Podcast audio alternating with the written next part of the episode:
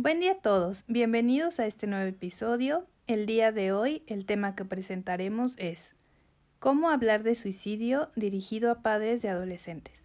Y para hablarnos de ello, presento con mucho gusto a Elena. ¿Cómo estás, Elena? Muy bien, Persis, ¿y tú? Muy bien, muchas gracias. Qué gusto. Me da gusto tenerte aquí. Y para abrir la conversación, iniciemos con la primera pregunta. ¿Por qué dar herramientas a los papás para hablar de suicidio a sus hijos adolescentes? Sí, Persis. Mira, este tema es muy importante, considero, porque es un problema de salud pública grave. Ya lo decía Albert Camus, que es un filósofo. Es el único problema filosófico serio, ¿sí? Y bueno, también tiene su parte buena que es prevenible. Claro, de esto pareciera ser fácil, pero no tanto, porque te diré, estas medidas que se deben de tomar para prevenir el suicidio es dar mejores condiciones posibles en la formación de niños y jóvenes, que es lo que nos trae el tema, ¿verdad? Tratamiento de las enfermedades mentales, control del medio ambiente, difusión apropiada de la información sobre el suicidio, y campañas de sensibilización del problema del suicidio. Esto es muy relevante y esto es manifestado en un programa de la OMS por el programa PREVE, de que es preventivo totalmente, porque eh, se ha considerado que más de mil personas se suicidan cada año. Ocurre una muerte por suicidio cada 40 segundos y es la segunda causa principal de defunción entre los 15 y los 29 años. ¿Esto es a nivel mundial? Así es. Y bueno, viendo estas estadísticas tan graves, en México, ¿cómo están los números? Aquí el organismo que se encarga o responsable de pasarnos la información, que es el Instituto Nacional de Estadística y Geografía, el INEGI. En lo más reciente que encontré es publicado el 8 de septiembre del 2020 y nos habla de datos que se tomaron en el 2018. Aquí nos habla que el 5.4 de estos son causa de fallecimiento por suicidio por cada 100.000 habitantes. Últimamente han hecho mucho hincapié en los niños y jóvenes. Ya han considerado que 10, de los 10 a los 17 años, 641 han fallecido por suicidio. Se ha considerado ahí si lo buscamos en clasificación, dice lesiones autoinfligidas y ocupa en este grupo de edad el cuarto lugar de muerte. También te diré que por grupos, el mayor grupo de edades lo tiene entre los 30 y 59 años de edad, tiene un 46%, pero entre niños y jóvenes, que sería de, del 10 años a 17, tenemos un 10%, muy alto. En México, 3.6 hay fallecimientos por suicidio por cada 100.000 habitantes en este grupo. Ahora, si hablamos de las causas también, ocupa en este grupo de 10 a 17 años la cuarta causa de muerte. Primero tenemos los accidentes y ahí podemos considerar que a lo mejor, dadas las estadísticas en México, posiblemente algunos quedan en este grupo. Seguirían las agresiones, que igual podemos considerarlo, ¿no? Después siguen los tumores malignos, serían las lesiones autoinfligidas intencionalmente, ahí cabe el suicidio. Y en el quinto lugar, las malformaciones congénitas. Teniendo estas estadísticas tan graves que mencionas, ¿por qué consideras que el suicidio sigue siendo un tema tabú en México y en la sociedad? Mira, nadie queremos hablar de muerte. Son temas que nos tocan a todos, que nos sensibilizan, que se nos hacen como si hablar de este tema llamáramos a la muerte a nuestro hogar, ¿no? Esta cuestión de suicidios. Pero no, así como la OMS lo dice, hablar de suicidios de una forma correcta, adecuada y a tiempo oportuna nos puede hacer prevenirlo. Y siendo un padre de familia, ¿cómo puedes abordar el tema de suicidio con tus hijos adolescentes? Yo algo que también te quiero comunicar es que los temas realmente, temas, si tú lo buscas en este en bibliografía, muchas veces no lo encuentras, ¿sí? Estamos más acostumbrados a cómo diagnosticar el profesional riesgo suicida o cómo actuar conducta autodestructiva, llámese intento suicida, llámese que esté con un evento de esto de gravedad, pero muchas veces no tenemos mucha bibliografía acerca de cómo ese papá puede prevenirlo, ¿sí? Y cómo puede él hablarle a sus hijos, a sus pequeños y a sus adolescentes de este tema para prevenir, que ese es nuestro tema de hoy. Entonces, ¿yo qué hice? A mí, yo tuve que tomar algunas referencias acerca de lo que nos refiere la OMS, este, acerca de los medios de comunicación en la prevención del suicidio. Y te quiero decir, si yo fuera una mamá y considerando que hay una relación familiar pues sana, con comunicación efectiva, con atención a las necesidades de la familia, donde tratamos de educar, tratamos de cumplir, este, llevar un equilibrio de cada miembro de la familia, pues a lo mejor en ese caso, que es el escenario uno que te quisiera comentar, la cuestión de prevención sería así como te quiero referir, ¿no? A lo mejor cuando tenemos contacto, porque esto desgraciadamente ya está muy saturado en redes sociales, en la televisión, en internet, en series, en revistas, a lo mejor hasta en el ámbito de vecinos, en el ámbito donde se desarrolla uno, que se tiene antecedente de un suicidio, yo creo que es el mejor momento de hablar de suicidio, ¿sí? ¿Y cómo sería la mejor forma de hablar de suicidio? Bueno, sería no hacer exageraciones en este tema, porque muchas veces nada más tenemos conocimiento del tema, nos impresionamos todo, que viene a flote todo y empezamos a hacerlo como alarmante el caso, ¿no? Este es un problema de salud, tenemos que abordarlo con la mayor tranquilidad posible, sí tratar de tranquilizarnos como padres, pero abordarlo de esa forma, no exagerándola, no sintiéndonos que nos mueve muchas emociones, como a lo mejor en muchas ocasiones ocurre, no fatalizando, no exagerando nuestras propias emociones, ¿sí? Y de esa forma hablarle al niño que ocurre un suicidio, si es de alguien conocido, pues hablarlo con una voz pausada, tranquila y decirle que ha muerto por suicidio, que el suicidio es, como nos define, es un acto en que muere por su propia mano, ¿sí? También, ¿qué haríamos? No se debe de hablar del método, ¿sí? Ni de la escena del suicidio. No tenemos que dar detalles acerca de esto. No mostramos fotos de la víctima, ni método, ni de la escena, ni cartas póstumas, ¿no?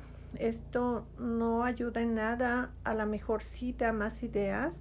Si alguna o la persona que le estamos dirigiendo esto sin darnos cuenta tuviera esta cuestión, pues a lo mejor se facilita, ¿sí?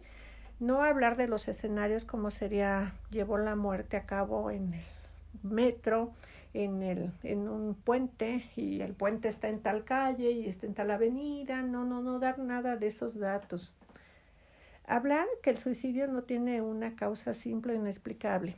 Muchos bombardeos, no sé si te has fijado, Persis, en notas rojas, así como que viene, eh, no sé si te has enterado de alguna, murió por amor. Sí, sí, sí. ¿Sí?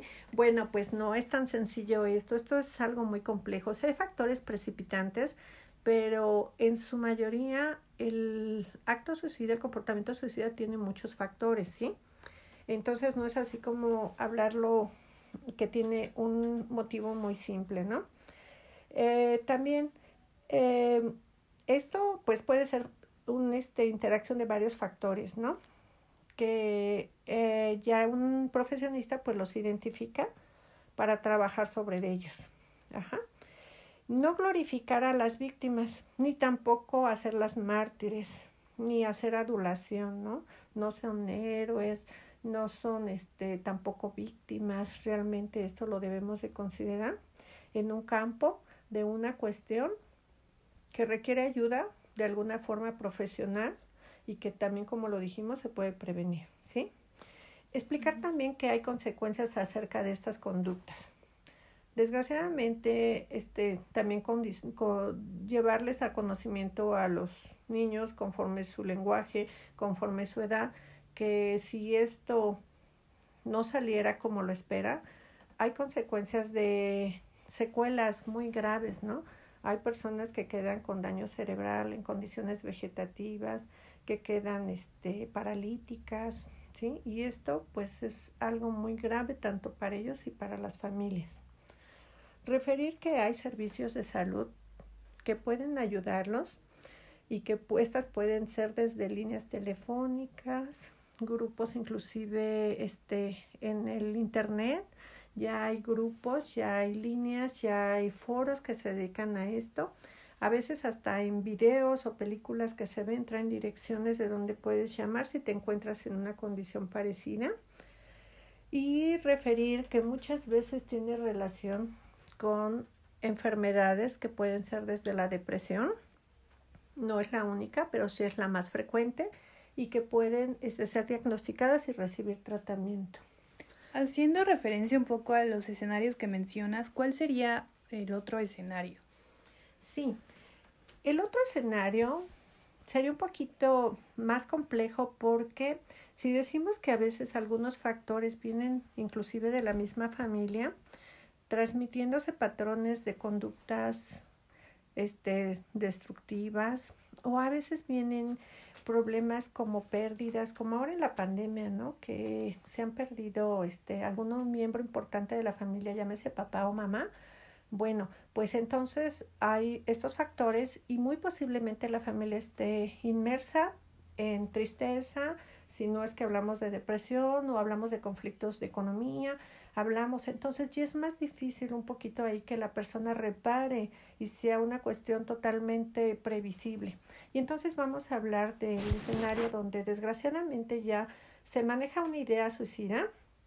La idea es uno de los principios, por decirlo, serían también las conductas este, autolesivas, ajá, que son el cutting, que son este, golpes, que son todos esos y que sería inclusive un intento suicida, ¿no? O inclusive el suicidio de algún miembro de la familia. Entonces, bueno, ahí también es importante porque los papás tienen que abordar este tema igual de una forma más clara, que sus posibilidades les brinde, si es necesario buscar ayuda terapéutica para que ellos puedan tener también esta este, forma de hablar eh, se requiere todos estos elementos para que se hable clara, precisa y concisa la información. Pero en el caso de que tuviéramos un integrante ya con alguna cuestión de estas que se mencionaron, ¿qué podríamos hacer? Mira, yo creo que ahí sobre todo hay que quitar muchos mitos, ¿no? Mitos porque desde ahí se considera que si hablamos podemos atraerlo. Pues no, se ha visto que cuando a la gente se le permite hablar, se le permite abrirse sus emociones, de decir qué siente, y el padre o la madre, si fuéramos un poquito más para allá y preguntáramos qué piensa hacer, cómo lo piensa hacer, cuándo lo piensa hacer, ajá, entonces nosotros tendríamos más datos para pedir ayuda. ¿Sí? Y a lo mejor esta persona desde el momento que habla tiene una apertura emocional que lo puede hacer detenerse en ese momento. Lo indicado es no dejarlo solo, ¿sí? Es de quedarse con ellos hasta ir a un hospital, que sería lo más indicado en este caso, ¿sí? Un hospital psiquiátrico o un hospital de urgencias, donde hay urgencias. También que podemos ir quitando de estas ideas a veces erróneas llamadas mitos, que cuando alguien te refiere este, ideas de morir, ¿sí? Muchas veces este, se considera que, este, que la persona está este, chantajeando, está llamando la atención. Nosotros debemos de considerar que esto es un grito de auxilio, ¿sí? Nunca lo debemos de considerar. Estar atentos a esta persona, ¿sí? Si tiene algún otro dato que nos manifieste como este porque se ha visto que si lo intento una vez, lo intentó, pues la siguiente ocasión puede ser más grave y puede llegar a, a lograrlo. Ajá. Recordar que aunque esta persona manifieste su hijo eh, el deseo de morir, siempre hay una ambivalencia emocional. Está entre el deseo de morir y el deseo de vivir. Nunca se ha considerado que sea cerrada y que ya él considere que ya no hay. Pero también esta ambivalencia podemos estarla considerando que podemos ayudar porque cuando se tiene esta conducta hay algo que se llama visión de túnel. Y en la visión de túnel ya no se ven salidas, ya no puedes ver tú que tienes otra, otra oportunidad, otra cuestión que puedes hacer para salir de ese sufrimiento. Entonces, este, se debe de apoyar, por ahí dice un filósofo también, que el suicidio es una, es una respuesta este, definitiva para un problema temporal, ¿sí? Entonces, este, también considerar esto. Los que hablan de querer suicidarse, eh, es real que de 10 personas que hablan de ideas, de que quieren ya morirse, el 8% este, eh, lo cumple, ¿sí? Entonces es muy alto, por lo cual este, debemos de estar muy atentos si se dan estos, estas cuestiones de señas, ¿sí? Muchos suicidas dan señales, ajá, dan advertencias, por eso es que se dice que se puede prevenir. Se habla inclusive de un síndrome presuicidio, ¿sí? En el cual la persona que está muy triste, muy eh, en sí mismo piensa muy introvertido, de repente empieza a ser como una persona más social, tranquilo, se les ve una tranquilidad. ¿Por qué? Porque ellos también ven como ya una resolución a su sufrimiento. Y bueno, nosotros en lo normal nos pasa a todos. Cuando tú tienes un problema y ves la pauta de resolución, así como que, ay, ya descansa uno, ¿no? Pues en ellos también, ¿sí? Desgraciadamente lo que han elegido no es lo adecuado. Sin embargo, ellos también sienten ese descanso y entonces este, su forma de actuar es diferente. Y los padres deben de estar muy atentos a esta cuestión y si lo ven así, pues preguntar y tomar alerta, ¿sí? A lo mejor tomar la cuestión de acudir con alguna ayuda para ver qué pasa, ¿no? Este, también, ¿qué podemos hacer más? Este, después de que desgraciadamente ocurre un evento de intento suicida, la persona no se va a aliviar de forma espontánea. ¿sí? Muchas veces a mí en el ámbito médico me ha tocado ver que se atienden y esa persona dice, este, le preguntamos y nos dice, no, ya, ya lo pensé bien, ya no va a ocurrir más, ¿no? Y a veces hasta nos quedamos con la idea, los que no somos psiquiatras, de que, ah, ya lo pensó a lo mejor en la sonda, al canalizarlo, el tratamiento y si fue más agresivo por su condición, pues como que lo hizo recapacitar. No, no se van a dar este, recuperaciones espontáneas. Esta persona requiere llevar a cabo un programa terapéutico y una vigilancia y posiblemente inclusive medicamentos, ¿sí? Un poco de lo que mencionas de, de las señales que dan y de que, bueno, sabemos que los adolescentes hoy en día pasan el 90% de su tiempo en redes sociales. Eh, ¿Qué papel juegan estas redes, incluso series televisivas o, grupos o, los, los, ídolos que, que muchos adolescentes tienen y que últimamente han tomado esto en, pues en, como menciono, en series, en, en libros? Eh, ¿Cómo puede ayudar o perjudicar las redes sociales en este caso, en una cuestión suicida? Fíjate que los adolescentes son muy toman muy frecuentemente la cuestión de demostrar a veces más a las redes sociales sus emociones que a este que a su misma familia, ¿no? O a lo mejor son datos que no percibe la familia. Entonces, ¿qué pasa? Yo creo que aquí pensaríamos en basarnos también en ayudarnos a través de su fe, su correo, su bueno, el correo no tanto lo usan, lo usan los chicos, pero el WhatsApp, ¿por qué? Porque esto mismo inclusive se ha visto en casos ya ya este, mm, totalmente llevados a cabo que hacen despedidas por esta vía. Empiezan a subir fotos de los amigos queridos, empiezan a despedirse, empiezan a inclusive a decir qué van a hacer, ¿sí? Entonces, bueno, si nosotros estamos tomando estos medios para bien, podríamos educar también a los amigos y en el ámbito escolar, que sería algo bien interesante también retomar, que esto con la misma seriedad que se debe de tomar y actuar de la forma más inmediata y rápida, ¿sí? Y nunca quedarse callados, nunca tomarlo como lo mismo, está bromeando, no es cierto, este no va a pasar o qué pasa, ¿no? Inclusive, tenemos que hablar por eso de suicidio, para estar bien informados que esto es una cuestión real, que se puede prevenir y que lo debemos hacer lo más rápido posible. En el caso de que alguno de los amiguitos se enterara de esto, es llamar inmediatamente a un profesor, luego tienen más conexión con los profesores que con los padres del alumno o de su amiguito, y llamar para que se tome enseguida precauciones, esté atento, esté con él y vayan a algún lugar a pedir auxilio.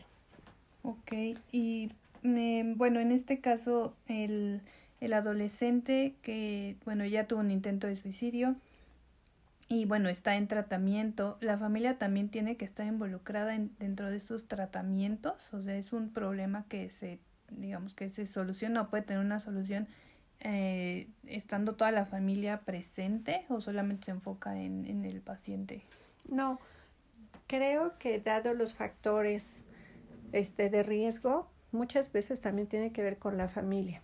La familia este, debe de estar primero la atención de él, pero posteriormente, sobre todo en niños y en adolescentes, se manejan cuestiones como de sistema y la familia es un sistema y muy posiblemente todos requieran acudir a atención, ¿sí? Ya sea para abordar alguna situación que se esté pasando, que esté pasando en la familia o realmente para darles más herramientas a la familia para estar viviendo esta situación con su familiar suicida, ¿sí? Esto es muy común, Persis. Mira, te diré, este, muchas veces la gente piensa que se da nada más en cierta sociedad, este cierto grupo de sociedad, se pudiera dar en la gente muy pobre, en la gente muy rica, o a veces los padres tienen inclusive la cuestión de que si le dan al hijo comida, escuela, alimentación, diversión, lo tiene todo y no va a pasar por una situación así. Debemos de saber que el suicidio se presenta en todos. Todos tenemos la cuestión de la muerte, tenemos ese concepto ya formado a partir de los ocho años y entonces el pensar en idea de morir, yo creo que nos ha pasado a muchos, dicen que el 80% hay siempre o ha pasado por una idea de muerte. Entonces esto es muy general. No podemos cerrarnos a que tenemos esto, estamos viviendo esto y no puede pasar en mi casa. Debemos tener esa apertura y los padres deben de considerarlo así. También, no todos los que se quieren suicidar están locos o están deprimidos. No, debemos de ver que hay muchas enfermedades también, ¿sí? Que no es locura. Son enfermedades y la más frecuente es la depresión y es tratable, diagnosticada y tratable, al igual que muchas otras psicopatologías, esquizofrenia, borderline, entre otros, ¿no? Entonces, bueno, si nosotros abocamos a esto, posiblemente tengamos herramientas para que podamos ir previniendo el suicidio. Y esto sería en el ámbito de la familia. ¿Sí? Es un tema que no nos gusta mucho, así como verlo, pero es muy necesario. Por eso es importante estas pláticas. Pues sí, creo que realmente, como mencionas, debemos de estar atentos a todas las señales, no dejar de lado el o, hacer o minimizar el problema porque realmente ya es una cuestión de salud mundial, un problema de salud mundial. Y debemos de hablarlo y estar pues como menciono muy atento a todos. Y te agradezco mucho este esta información, estas palabras, estas también soluciones y pues que se abra más la conversación a este tipo de problemas. Son muy tristes, pero pues creo que hay solución como siempre. Se puede prevenir y esa es la, la, la mayor ventaja de todo esto. Muchas gracias, Persis, a ti. Gracias por todo. Gracias. Gracias, Elena. Adiós a todos.